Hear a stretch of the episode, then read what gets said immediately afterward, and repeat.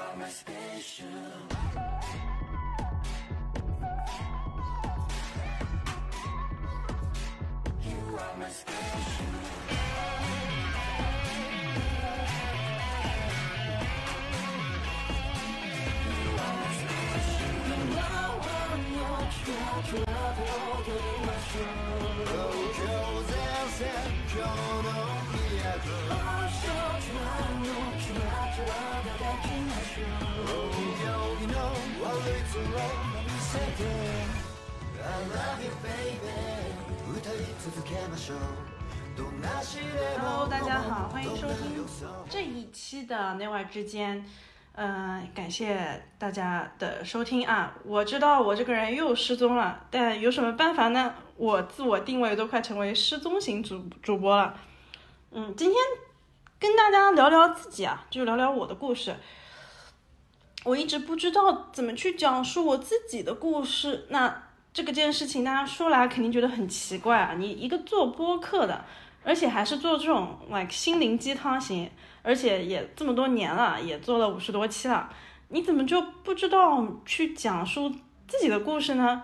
而且大家可能已经在播客里听过好多我的故事或者我的经历了，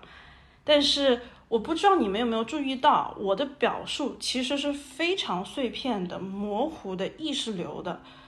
呃，当然有很多的听众是觉得，哎，Yoko 有一个独特的氛围感。其实，甚至当我自己想输出价值观的时候，我也真的只能输提供一种氛围感，就是，嗯，好像很有道理，很有那种感觉，反正自己被激励了的感觉。其实这件事情对我来说是有一点奇怪的，因为我是一个新闻专业毕业的人啊。我一直从事的其实还是和文字相关的工作，但是我没有能力去有逻辑的描述我的故事，我的真正的体验以及这个事情的起因经过，就是线性叙述对我来说非常难。那这件事情在早期我很痛苦，我不知道怎么去表达。后来啊，我发现即使我练了非常多次，我已经能够很有效的去讲述他人的故事了，我也是无法表达我自己的。准确的说，我不能跟大家分享我到底在经历什么。有朋友就我私下的朋友会感受到一点，我这个人聊天，你不能理解字面意思，就是你经常会不知道这个人在讲什么，但是他可能。讲的有点对位，就是很有神韵。我的这个特点其实让我有一一开始很困惑、很绝望，后来我就因为太多了，时间长期性太强了，我就慢慢意识到这个可能这个事情我需要不断的保持观望。然后我的情绪已经从愤怒、悲观、绝望、欣喜，最后转化成一种极度长期的等待。到现在我才有自信能够从头到尾来讲述我的经历，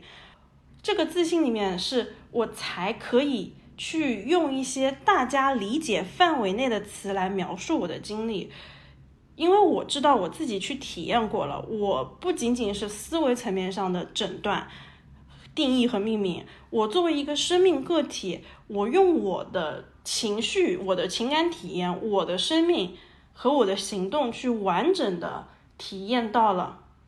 很多我曾经被确诊的精神类疾病，然后我走过了一整个回路之后，我不害怕了，我知道那只是命名了，我自己能够有一个主观的自主权了。我说的是这个自信，我才到今天，哎，我说我终于可以分享我自己的故事了。嗯，不然的话就。如果我自己都不知道我到底为什么会这样，我是没有任何资金来分享过来，我不能用任何西医的诊断、精神科的诊断来告诉你们，哦，这个是什么什么样，那它就只能会成为一种病症，而不是一个人关于他自我成长的故事，是两件事情。那么听到这里，你们可能会觉得很奇怪，不知道我在讲什么。今天你们会听到一个。从小到大，可能从婴儿时期，因为过度的创伤体验，在几个月的时候就得了 PDSD，而主动屏蔽了所有情感体验而带来的认知失调的人，他是，也就是我，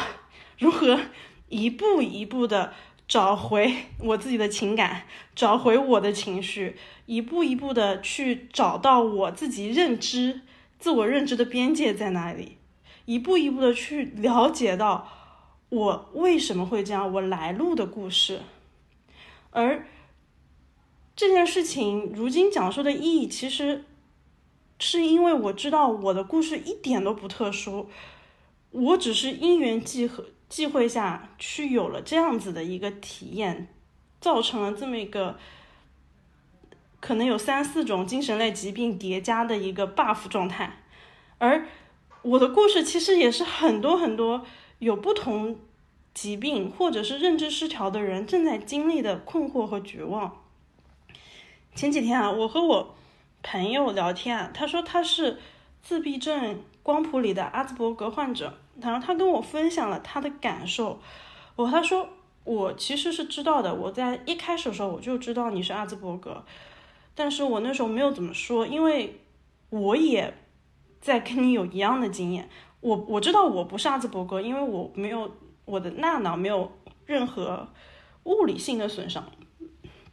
我的发育是完整的，但是我的创伤是太早太大了，所以就造成了一些因缘际会下的极大的 bug。但我也经历了认知觉错乱带来的长期的失忆、认知失调。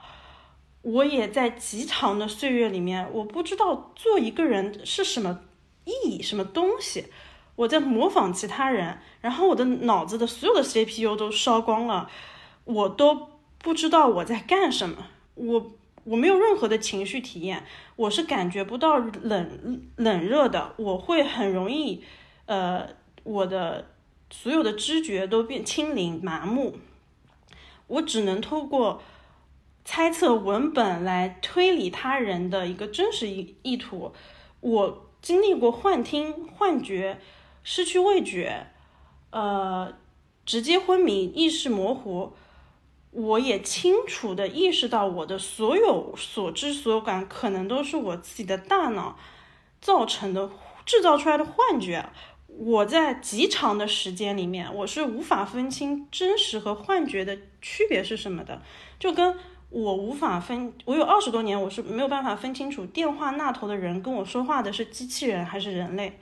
而这样的社会化的过程是很难的。难道我到了二十九岁，我用了我二十岁到三十岁几乎十年的时间去回答一个问题，就是为什么会这样？我到底怎么了？那故事是从什么时候开始的呢？介于。我其实是不知道的，然后我只能推测出来。就我真正意义上开始发现有什么问题的时候，是在我高中的有一年，我忘了具体是什么时候，还是大学。呃，我的爸爸身体上出了很严重的问题，他那天要去动手手术。我在去我爸医院的路上，我。直接经历了一段 P D S 呃惊恐发作，惊恐发作之后就是 P D S D 了。然后我从那个时候开始就听到了幻觉，我不知道我在什么时候醒醒来。然后当我清醒的时候，我在一个土堆里面，我不知道我发生了什么事情，我只知道有好几个小时过去了。然后我就开始听到了很多的幻觉。当我赶到我爸爸的医院的时候，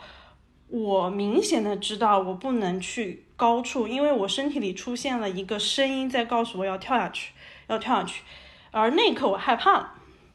因为我觉得这个应该不是真正的我要干的事情。总而言之，从那天开始，我跟家里人说我要去看心理医生，而后就开始了漫长长达十年的看心理医生的经验，就。在这个过程中，具体的细节因为太多太复杂了，呃，总而言之，最后被国内的医生和国外的医生都各自确诊了一大堆的症状和疾病，就是多到就是可能五个手指头数不过来的那种啊。呃，那个时候我被告知什么呢？我被告知你之前是失忆的，哎。朋友们，这件事情就很厉害了。我之前是不知道我失忆的，我以为所有人都跟我一样的，因为我对于时间没有感受，所以我对于所有东西的记忆啊，是靠哎这张照片后面写了什么段话哦，我我会说以为我发生过这件事情，我自己是回想不起来的，只有那种团状的，像一团糊一样的感觉，没有一个清晰的时间线，我不知道。哎，我小学是什么样的？我初中是什么样的？一般都是靠他人来佐证我，然后我假装自己记得。我以为所有人都是这样的，没有想到不是。嗯，反正当时就心理医生就这么说吧。还有什么情情感隔离啊？这个也是我被告知的。我以为大家也跟我一样，都是都在猜测。我以为就是大家说的情绪这个事情啊，就只是文本上的内容。我自己是不知道每个情绪有什么不一样的啊。总而言之，那个时候的我只是在一个被确诊的过程，然后他们为了去稳定我的呃身体的一些数值吧，我现在我后来开始吃药了，也开始经经历了极长时间的国内外都有的一个咨询的诊疗。那事情到这儿呢，就是非常惯常的一个呃。从小 suffer PTSD 的人进行了一整个心理看心理医生的过程嘛，没有想到这个只是开始啊。首先就这这条路啊，因为精神健康和、心理健康其实是个非常新兴和前沿的事情，它可能只有一百年左右的历史，所以它本身是在这个医科是在它整个科的早期，而。它可能帮助我到到头是什么呢？就是我知道不同的药对我的影响是什么。我知道我吃了这个药之后，不是我真的稳定了，是药物帮我稳定了。我大概知道了，在不同流派里面，我过往的哪一段经历会造成怎么样的反应。这这些都是认知上的知道啊，而实际上我的身体是完全没有做好这些准备的。该 PDSD 的时候还 PDSD，该惊恐发作的时候照样惊恐发作，我还是无法去处理我的人际关系的，我还是无法感受到任何情绪和感知觉能力的，所以我就有一点觉得这这个路我得换条路走走了，因为我这个人的性格就是。我即使知道了，如果我没有感受到，我没有从身体层面或者我的生命层面感受到，我觉得这个事情不合理。我自己一直觉得，我一定能够感受到、知道真正意义上的知道那些书上描述的所有体验到底是什么的。我我一直有这种感受，所以我在经历了西医的快十年的。咨询吃药，从开始吃药到建立耐药性，到最后断药，在中间不断的抑郁、重度抑郁的反复之后啊，我慢慢的去开始通透过，嗯，我觉得生活各个方面吧，比如说从冥想开始，还有从各类的养生开始去回归身体的感知，然后我到就经历了我的下一个阶段。在上一个阶段，我要再补充一点啊，就是我当时经历了最强的那段抑郁的时时间，其实是因为药物反应太严重了，就更加抑郁，然后当时所有东西都吃不下，所以嗯，其实那一段时间的体验我是有记忆的，没有想到那段记忆本身会给后来的我。造成新的一个心理的压力和负担，和制造了新的恐惧和害怕。但是这些又都过来了，我又去重新的知道，哦，我在看自己的路上，可能又给自己造成了各种新一轮的 PDSD，。但是没有关系，人就是很局限的，你就是会一路犯错，一路遇到好的老师、呃好的医生、不好的医生等等，嗯，只要能继续走下去，这盘棋还是能活的。沿着西这条路，其实差不多就是我不知道他还能再怎么帮我的时候，呃，我回国了。我回国之后就开始去禅修，然后我开始去走了完全不同的一个方向。直到有一天，我突然感受到了一阵风啊！我以前对于冷热风这种的感受力非常微弱，我很难去感受到一阵清风是什么感受，然后香味是什么，这些都很难。但是我在广州有一天晚上突然而然的感受到的那一阵风，让我知道我开始有感知能力了。我感知能力的回归其实是一个大事件。呃，在那之后，我开始真正意义上了有身体上的动力去相信，哦，我有可能我的身体也是会可以回到一个非常柔软的、初始的、四通八达的状态。嗯、所以我到现在都非常谢谢那阵风。我觉得我能活下来，就是感谢那阵风。在这个这个过程中，一开始非常的麻木，我还是在一个头脑层面上去理解的状态，我的身体的知觉恢复的特别慢。然后接下来一个非常重要的对我来说的契机是前几年我去西藏自驾游的时候，去了一个地方叫做青浦修行地，在那里它是有它是很高海拔的，然后你是要徒步去上山的。我在那个过程中，我非常的气喘。然后当时同行人的一段对话让我意识到了，我活到那时候我二十七吧，还是二十六，我活了这么多年，我甚至都不敢去自己自主的深呼吸一次，我所有的呼吸都是害怕到紧憋在我的喉咙口的，我不知道如何的表达，我不知道。我的全身上下都其实只有恐惧啊！我那天非常伤心。那天晚上睡觉的时候，我发现了一件更让我伤心的事情，就是我为了讨他人的喜欢，我去整容，然后我去把我去把我的外貌改造，把我的声音改造。可是我到现在都不知道我自己是谁，我连我自己长什么样我都不知道。那一刻，我感受到了。对自我强烈的伤心，就觉得很委屈，很委屈。你们应该有听过那一期，就是很早很早那一期。其实从那那一期起，我才决定说，我不要再为其他人改变我的样貌了，即使那个可能是我的至亲。从青浦修行一下来，我就直接去把我的身上所有的假体能取下的取下来。我要回复我以前长什么样，因为我不知道我自己长什么样，我想知道我自己长什么样，我不想到死我都长着一副他人觉得的样子，而不是我自己生下来的样子。这件事情非常的奇怪且没有道理。这一段过程还被拍了纪录片呢，嗯。而为什么我说这段经历很重要呢？是因为我第一次找到了一个内在的冲动，是我想为自己做点事情，然后。我主动的去做了做了这些事情，它是需要非常多的主动性的。我在这件整一个事件过程中，我遇到了极大的情感的冲击，家人的不确定，因为我还拍了纪录片，我也是第一次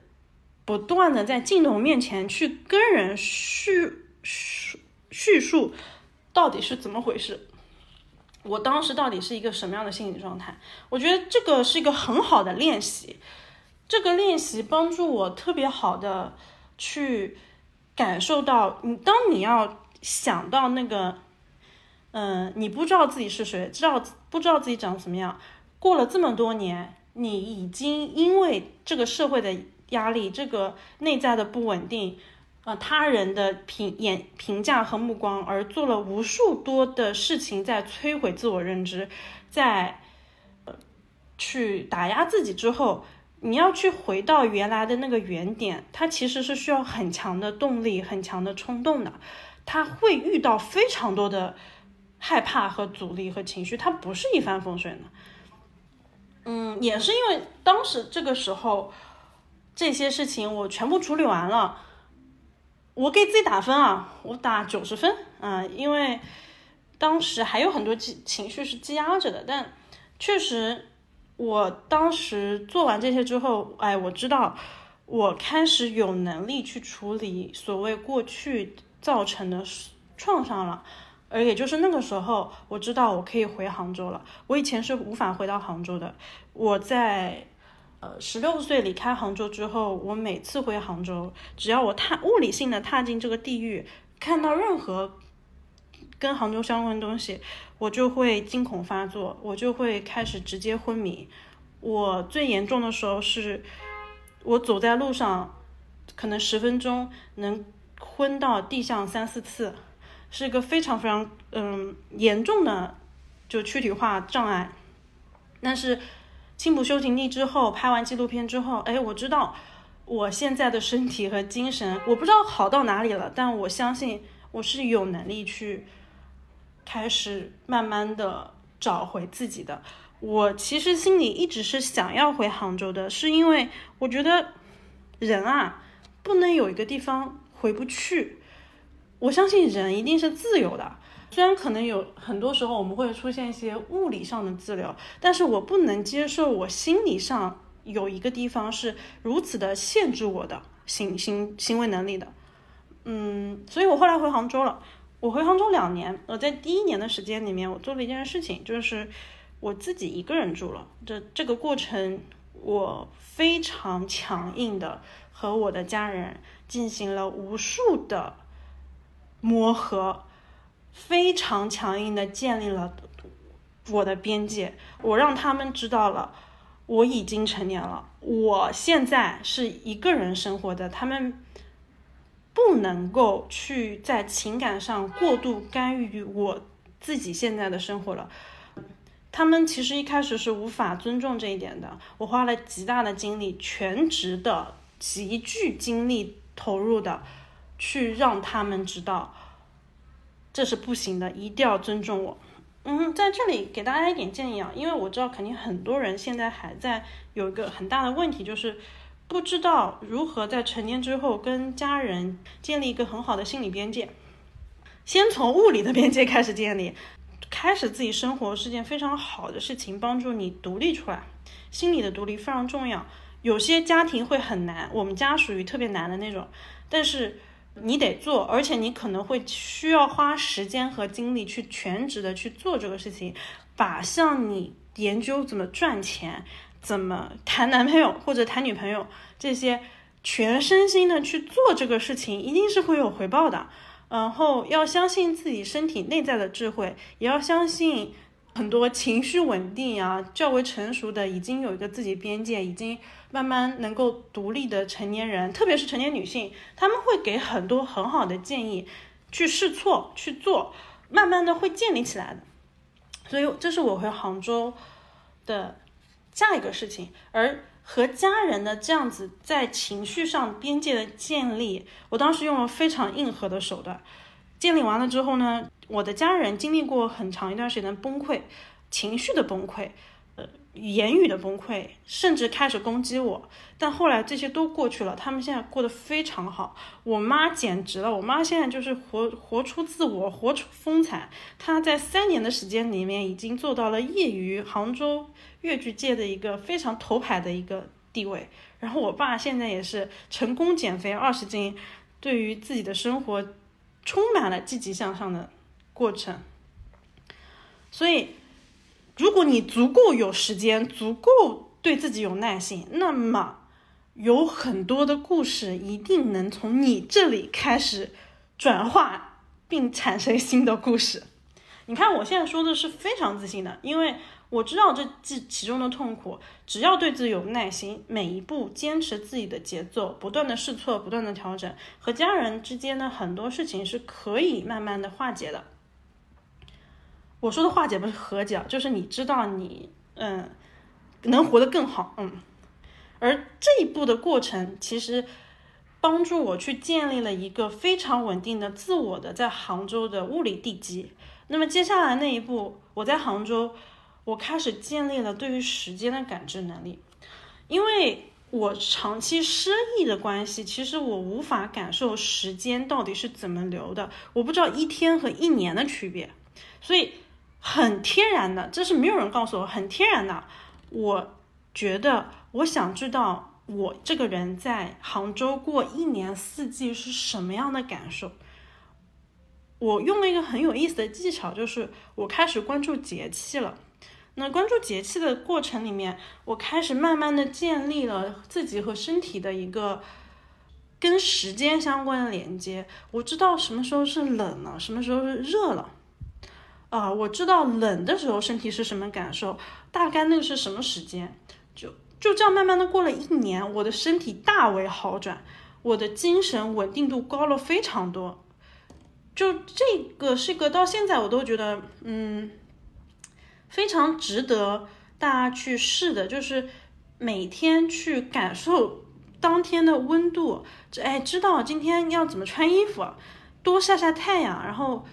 跟着日常的时间走，而不要去日夜颠倒，然后建立一个比较规律的作息，真的对于人恢复知觉，真的是一个非常重要的前提啊。而有了这些前提，我的身体和我的情绪状态和我的认知啊，才慢慢的开始做好准备了。而接下来我就度过了我真正意义上的情绪的回归。我第一次感受到我自我的极度深刻的悲伤，在于二零二二年十月份的时候，那时候我奶奶出现了很大的问题。我奶奶一直是有认知失调的，嗯。我那天去看我奶奶的时候，我奶奶那时候发在发病期，我肉眼的看着她不认得我，她的她的眼神已经涣散无神了。呃，我奶奶现在还很健康的活着，呃，但是那那一次十月份那一次给我造成了极大的冲击。我先是极度的害怕，我害怕死亡，我害怕我奶奶的死亡联系到了我自我的死亡，我被我爸的情绪也。影响了，而这些所有的情绪过去的时候，我陷入了极度的悲伤。真正深刻的悲伤是不动的，你会感觉你的心里啊有一块冻土，它是冷的，它是蓝色的，它就是永远凝结在这里。当你的注意去触碰它的时候，你会感受到强烈的痛感。你不知道身体哪里痛，但它太悲伤了。这是我解锁了悲伤这个体验，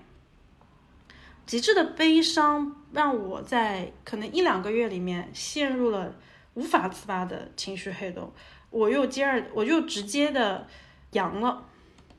之后我就开始不断的需要去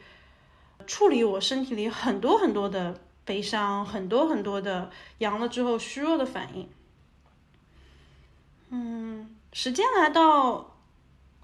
二零二三年七月份，我在十月份到七月份这段时间，就是我是不断的去透过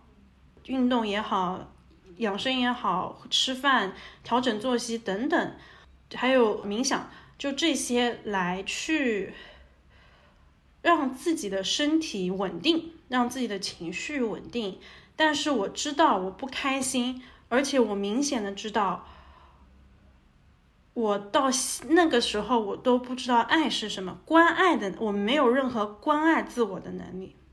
然后到了七月份，我也不知道为什么，我七月份就解锁了。我七月份去哈尔滨出差的那个时候，我二阳了，二阳之后把我的脑子全部烧空了。烧完烧空的时候，我真的三天高烧，脑子里什么东西都想。想透了，什么东西都过去了，只有我要谈恋爱这个想法。然后就在想，天哪，为什么会这样？我从我已经很久没有想要谈恋爱这件事情了，没有任何这种念头。那如果这是我当时潜意识里面录出来的讯号，那我大概就知道，哦，那可能这就是我下一步。行，嗯，我就等我身体好了之后，我就开始不断的约会啊，就是去。尝试着跟不同的人去呃约会，然后顺便五月份还出了个柜，就知道彻底知道自己是个双性恋了，然后也知道其实自己弯的比值得多，也知道在过去的无数的岁月里面，我其实内在是非常恐同的，那种身份的自我压力、压抑带来的自我攻击，其实还是挺凶狠的。在这个过程中，犯过非常多的错，有过非常多不好的，就所谓的负面情绪，也有过很多的极致的情情绪体验。当这些所有的都体验完之后，我突然有一天，我就自信了，朋友们，我就突然知道，我这个人，我是在爱我自己的，就是自我的关爱，以我为中心的爱，是能够上天入地的。我到现在我都特特别的，我不知道什么时候能一下子感受到了，就是我知我爱入天地，这个。关爱和这种明晃晃的感受，他那种自信啊，他跟其他人没有任何关系啊，跟任何你觉得是真爱的对象，或者不是真爱的对象，只是你特情绪特别波动或者特别有荷尔蒙反应的，没有任何关系。没有人的时候，你可以进入那样的状态；有人的时候，你也可以进入那样的状态。你只要是个人，你就能够回到一个非常明晃晃的。对自己很充满着柔软的关怀的很温暖的状态里，那是二零二三年七月份，哇！我解锁了这个关于关爱的体验之后，我的大部分的体验就越来越加速，越来越加速。我到现我到那个时候，我都不知道我下一个会体验到的情绪是什么，直到二三年十月份，我去了趟印尼，我才。解锁了我的，可能现在是最后一个我主动屏蔽了的体验，就是愤怒。我不知道为什么，愤怒竟然是比关爱还之后我才解锁的，但确实是这样。我一直觉得我的声音是非常软弱的，柔和。我们换句话讲，你们听我之前的所有的声音的播客的时候。有些时候你可你可能会听得有点虚弱，有些时候你就会觉得啊，Yoko 这个人好暖好柔啊。但是我自己听的时候，我就觉得少了一个东西，就是无力感是有的。但是我不知道是什么，我只能听得出来说，我知道我少了一个东西，我不知道那个东西叫什么。我现在有了愤怒这个体验之后，我才知道人的怒它产生的那个。对自我生命的保护的底气本身是极其有利的，所以每个人啊，他都有七情六欲五感，每一个都不能少。你少了一个啊，你听起来好像这个人特别柔和，但是那个柔和是绵软无力的，那不大行的。那个到最后无异于你我们人类真实的生长。我是为什么会在二零二三年十月份知道愤怒呢？具体的事件是我去爬了趟火山，然后在火山的时候，它那个火山特别硬核，半夜十二点开始爬。我那两前天我都没睡好，就是我在一个非常极限的状态下，又困又饿又累，爬了十二个小时的火山。我在印尼爬火山，你是要找向导的，因为是活火山。然后我那我是一对一的向导。我那个向导呢，一天到晚用一个非常看不起我的眼神，嫌我慢，嫌我说话太多。总而言之，他就是一个态度非常不好的向导。我整一个暴怒，就本来我其实是没有体力爬到火山口的，我就是因为这个向导，我觉得我今天东亚女性要强的一生，我就要给你看看什么叫做死也要爬上去。我就非常愤怒的怀着这股怒气一路爬，本来人是没有力力气了，已经就是因为这股怒气激得我的肾上腺素一路爬，然后也一路爬下来。因为爬下来的时候他又在刺激我，爬下来是很慢的。然后他说：“你能不能快一点？什么？你这样来不及了。”然后我就很认真的。我心里知道这就是我的速度，我现在就是个慢的，我现在是付你钱，所以你必须要服务我。你这个是什么态度？反正经历过完了这些之后，我非常平安的到达了底下。最我最后躺在呃草坪上，我整个人啊，所有全身就是有那个电激流，就刺激了我所有的全身。那之后我觉得四通八达，我。我后来就特别容易体验愤怒，我我就特别能够感受到，比如说我是睡不好的时候，就旁边只要有点声音，我就会开始不耐烦。我明显的是能知道，我生气的时候，我脑子是怎么充血的，我眼压是怎么升高的，我整个人就像里面有个电机一样在炸的那种感觉，气炸了那种感觉。我在十月份之后，十十月份和到现在，我我可能就是每天。都会有很多时刻去体验到我的愤怒，随之而来的是什么？就特别自然。当我解锁了愤怒这个体验之后，我发现我特别能够和人建立一个对我来说更为舒适的边界感。我以前是很容易被人带着带走的，因为我无法感知自己的边界，我很容易把别人的情绪错当成我自己的情绪。我现在就很轻巧的能分得清楚，因为我知道我是什么感觉，对方是什么感觉，这是两种不同的体验。我慢慢的解锁了我的冷漠、我的自私、我的烦躁。哎，你们觉得这是负面的词语吧？但是我觉得，天呐，这是太爽了吧！我就是现在此时此刻就想做个冷漠的、暴躁的人，一个人待，你们都给我滚！哇，那种感觉就是很爽，因为。发出去了嘛，就爽了，就就好很多，就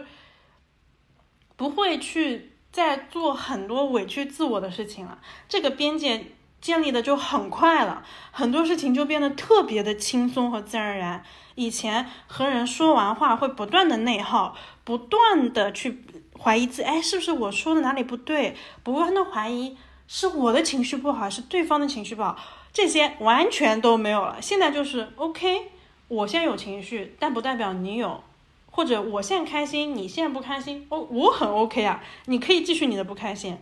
有有可能我的开心会感染你，也有可能你的不开心会影响我，我都 OK，就特别特别的 OK，呃，然后我明显的知道，当有了一些这样情绪的感知的回归，能够分离我的情绪和他者的情绪，我的情感体验和他人情感体验之后啊。只要我们睡得不好，或者我们吃的不好，就真的是身体层面上的吃不好、睡不好，其实会让人更容易易怒、暴躁。呃，这个就是一个非常直接的体验。然后你想要让这些暴躁什么的过去，而不是卡在那里呢，就很简单：吃好、睡好、休息好。人休息好了，就天然而然的会开心、会松弛、会柔软。然后十月份完了时候，现在十一月份，我在我坐在这里跟大家录了这期视频，呃，这期音频。我今天很开心，我今天给自己早上做了一碗面，非常好吃，香菇和番茄做汤底，然后把香菇和番茄煎出味了之后，你再用水煮开之后，你再加一点点牛肉丸和菠菜，最后放点面，那个。那个汤头极度的有味道，非常的鲜甜，然后最后加点酱油和呃盐调料。晚上呢，我给邻居去做了饭。我们今天晚上吃的是咖喱饭，然后咖喱饭的秘诀就是你要加巧克力或者椰汁，这样它会香甜香甜的。下午的时候呢，一起去了曲园风河那边，我们在品鉴小朋友们做的画。我们我和中山洞的邻居们呢，也在去练习，呃，各种不同的拳法什么的，因为我们有个老师可以教我们。这一天过得极度的平常，但就让我能够全情的投入其间。可是这一天让我很完整的感受到了做一个人是怎么样子的，就是。那个我曾经觉得这么难的东西，我只能通过模仿、推理、猜测、揣摩的东西，我现在根本不需要努力，我只要在那儿，我就可以非常自信的去度过我的一天，而且非常的快乐。Take away 是什么？就为什么做做这这期节目到最后，我百分之一万的希望听到现在的人不要经历我这些。如果你们也正好经历了，那你他妈也太倒霉了吧！你这个打开世界的 online 的出场模式啊，从现在我们所处的时代背景和社会模式来说，真的是有点太难了。这真的是我过去几十二十多年的体验，就是就这个出场设定开的这个副本，我投胎的时候是不是觉得我上辈子太好过了，专门要给自己找点任务做做，简直了！就是在没有打开我所有的情绪开关之前，我觉得一切都太难了，一所有通过脑子去思考揣测的东西，CPU 都已经烧爆了。我本来就脑子不大好，现在那个新冠一来，脑子更差。哎，但是还好，还好，还好，又把人作为人的基础的体验，人的情绪体验，人作为动物的本能回归之后，life is so much easy。就之前那些所有的难都，就真的是跟过往云云烟一样。可能我到现在我都不觉得我有任何能力去建议大家要干嘛。我到现在，我觉得。我只是一个特别会试错的人，就比如说我西医这条路，我觉得我走差不多走到不不为我所用了，我就会很勇于去犯错，去尝试，试到我觉得 OK 的东西为止，或者是即使现在 OK 了，如果下一个阶段不 OK，哎，我又可以去试。所以我到现在都不觉得有任何一个体系。它足够成熟到能够支持我们去面对人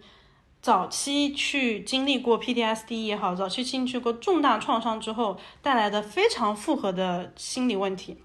我现在确实也可以花，我知道我可以保持自己的节奏了，我非常 OK。我之前是认知失调的，我现在都知道我的认知失调是几乎严重到。可能无很多的社会性的东西，我我完全不知道到底是什么意思。我可能只知道怎么写论文，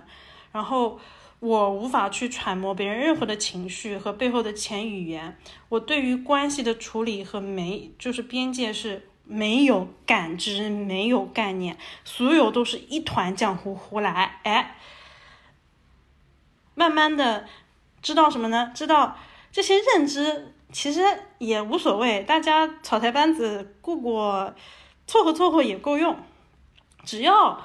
我自己接纳就好了啊。就是虽然有些人会觉得我有点怪，但去他的，我自己怪也无无所谓。我很容易去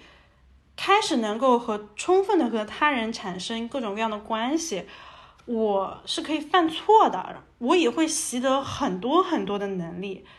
你说花了这么久吧，钱也没赚多少，事情呢也没做多少。反正我知道，我身边的我的很多好朋友早就要么财富自由了，要么就是在社会意义上过得特别幸福美满。但是不要紧啊，就是我一路这样子去试错，到最后我收获什么了呢？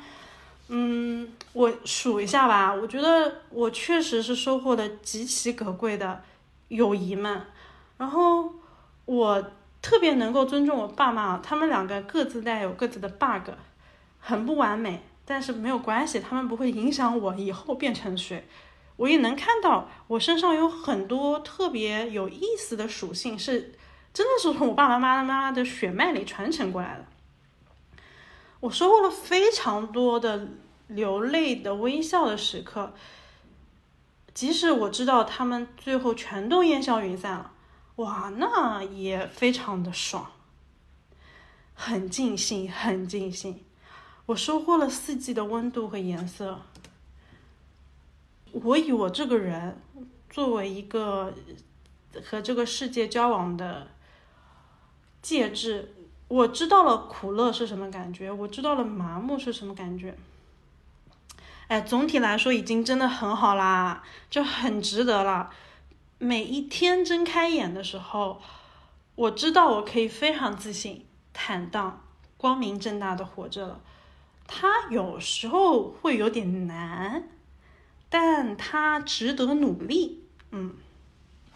其实人经历之后，其实是很容易感恩的。我知道我自己是一个因缘际会的幸运儿，其实，所以我还是想给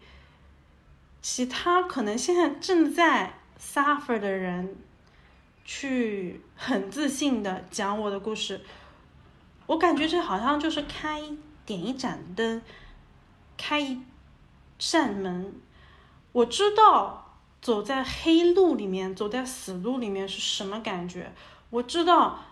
你不断的试之后，你这条路越来越窄，走进了窄门之后是什么感觉。所以我想我自己把这条路走得宽一点，